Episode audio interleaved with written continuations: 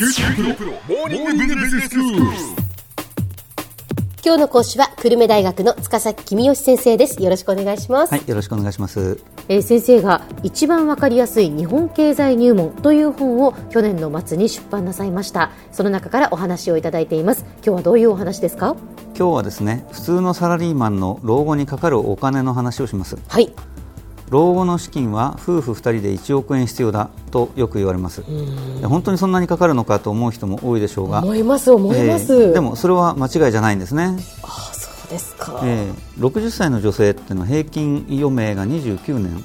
あるので、えまあ、平均よりちょっと長く、まあ、92歳ぐらいまで32年間生きるとすると、はい。夫婦で、えー1ヶ月のお生活費が25万円かかるとして、えー32年間で9600万円になります、はい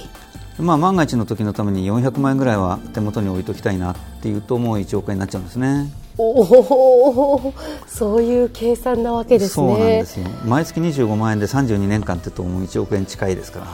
でももう1億円って聞くと、ええ。途端に不安になります、えあの大丈夫です。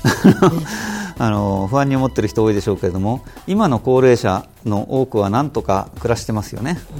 で彼らが現役サラリーマンだった時に1億円持ってたはずはないので、えまあ、皆さんも1億円なくても別に心配することないよっていうことなわけです。そうですか、ええ。でもじゃあその現役のサラリーマンは、ええ。いくらぐらいその持っていたら、ええ。安心できる、まあ、安心できるというか、まあ、必要最低限大丈夫なんでしょうか。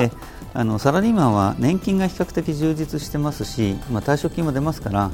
まあ、定年の直前に住宅ローンの残りよりも金融資産額の方があちょっとでも多ければ一応なんとかなるんじゃないかっていうそんな目処でいかがでしょはい、う60歳で定年退職するとして退職金が出ますね、ええ、で統計によると退職金ってなんか2000万円ぐらい出るらしいんですけども本当ですか、まあ、ちょっとそれは疑わしいとして、まあ、一応お退職金とあと親からちょっとは遺産が来るかなっていうこともお合わせて2000万円ぐらい入るかなっていうことで一応考えましょう。でそうすると現役時代に資産と負債が見合ってた場合には退職した時に2000万円ぐらいの金融資産を持っているという計算になります。はい。まあ標準的なサラリーマンは65歳から年金が受け取れますので、まあ、年金受け取るまでえーの5年間はあーなんとか定年後も働きましょうということですね、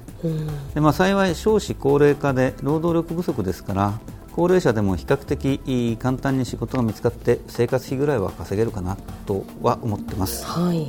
65歳からは標準的なサラリーマン夫婦は2人合計で毎月22万円ぐらい年金が受け取れるはずですで年金だけでもまあなんとか暮らしていけるかなという感じですが、まあ、ここでは毎月3万円ずつ不足する分を老後の蓄えを取り崩していくとして92歳までで、えー1000万円ぐらい必要になりますまあ、万が一の場合に備えて手元に数百万円持っておくとすると、まあ、1500万円っていうところですかね。あとは少子高齢化で将来の年金支給額がだんだん減っていっちゃう可能性が高いのでその分ちょっと余裕を持って2000万円ぐらいあった方が安心だよねっていうそんな計算になります。はいわかりました。えーもう一つの計算として年金の受け取りを70歳まで待つという選択肢もあります。あー70歳まで待つと、ええあの月々もらえる額が増えるんですよね。そうですね、ええあの42%増えますから、はいその代わり70歳までどうやって暮らすんだっていうと、この2000万円あるものを毎月25万円ずつ取り崩して5年間過ごすと、そうすると5年間で1500万円ぐらい必要ですから、まあ、手元に500万円ぐらい70歳時点で残っているという計算になります。なるほどさてちょっと話を変えて退職金をもらったら老後のために運用しようと考える人も多いでしょうから老後資金の運用に関する心構えについてもお話ししておきましょう。はい。一番大切なことはリスクを避けるっていうことですね。ええ。で儲けようと思うとうんリスクを覚悟しなければならないので大事な老後資金の運用に失敗して悲惨な老後が待っているのは嫌ですよね。嫌です。ええ。それなら全額を現金かあ銀行預金で持ってればいいじゃないかと考える人も多いと思うんですが、うん。それがそうでもないところがあ要注意ななわけです。うんね、現金で持ってたりその銀行預金で預けているとやっぱり損することがないから安心なんじゃないかと思うんですけどそうじゃないんですね。あの現金とか預金はあ減らないんでそういう意味では安心なんですけども、えインフレが来た時に目減りしちゃうんですね。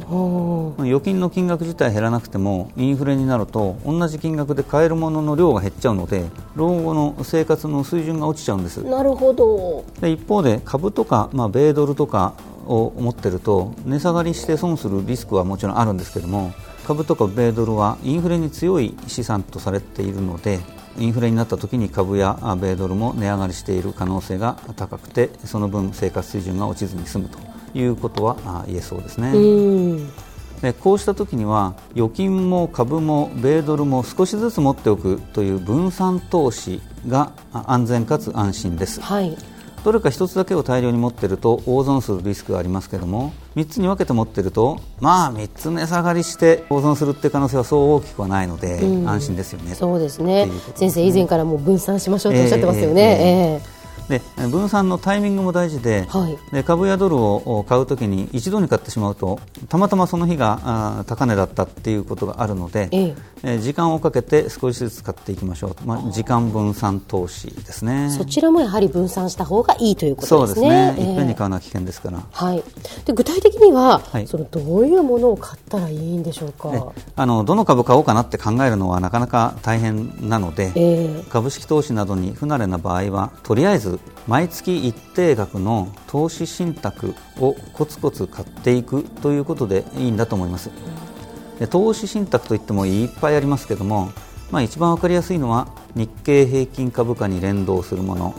あるいはアメリカの株価に連動するものを金融機関で売ってますのでそれを毎月ちょっとずつ買っていくっていうことでしょうね。はい初心者は儲けようと思って欲を出すと痛い目に遭いますのでくれぐれも欲を出さないように淡々と投資を続けていただきたいと思います、うん、でえー、投資をする際にはいろんな投資優遇税制があるのでこれも活用できればいいですね、うん、まあ、NISA とか iDeCo といったところが代表的でしょうから投資を始める前にちょっと調べてみるといいと思います。では先生今日のまとめをお願いします。はい老後の生活資金は夫婦合わせて1億円必要だと言われていますが普通のサラリーマンは退職直前に住宅ローンの残りより金融資産残高の方が多ければとりあえずなんとかなりそうだと考えてよいでしょう。今日の講師は久留米大学の塚崎君吉先生でした。どうもありがとうございました。はいありがとうございました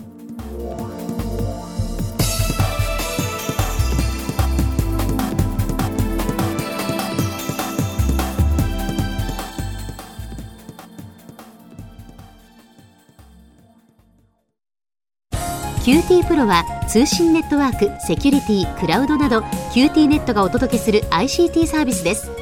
九州中に展開した光ファイバー網を基盤に一番身近なビジネスパートナーとして九州の企業自治体の皆様をサポートします。詳しくは QT プロで検索を。